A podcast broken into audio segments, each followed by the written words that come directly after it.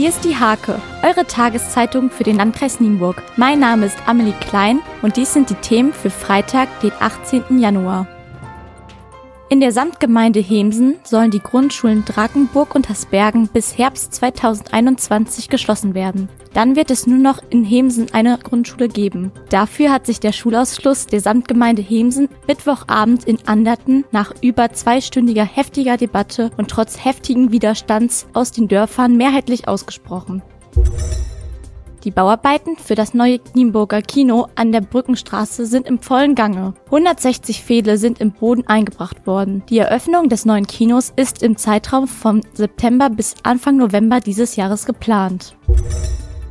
Der Abriss des Aldi-Gebäudes an der Nienburger Ziegelkammstraße ist für das Frühjahr geplant. Das Gebäude soll durch einen Neubau ersetzt und im Herbst wieder eröffnet werden. In den neuen Einkaufskomplex ziehen neben Aldi auch Rossmann, das Futterhaus und Teddy wieder ein.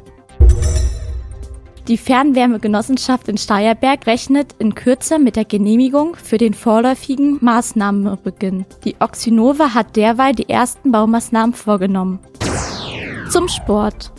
An diesem Wochenende wird in der MTV trifft Wikalle in Nienburg das Tanzbein geschwungen. Unter anderem tritt am Samstag das Standardteam des TSC Blau-Gold in der zweiten Bundesliga an. Am Sonntag sind die Lateiner dran. Das TSC ist mit dem A-Team in der Oberliga vertreten, während das B-Team und die Formation des ersten TSZ Nienburg in der Landesliga antreten.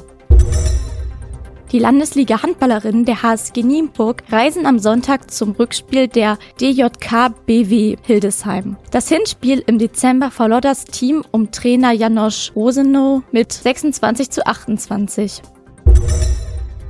Fünf Goldmedaillen der Jahrgangswertung sagte das Grafen-Schwimmteam Hoja Bruchhausen bei den Bezirksmeisterschaften in Hildesheim ein. Anele Ruppelt holte sogar zweimal Gold. Lief Böger vom Nienburger SC wurde über 400 Meter Freistil Zweiter.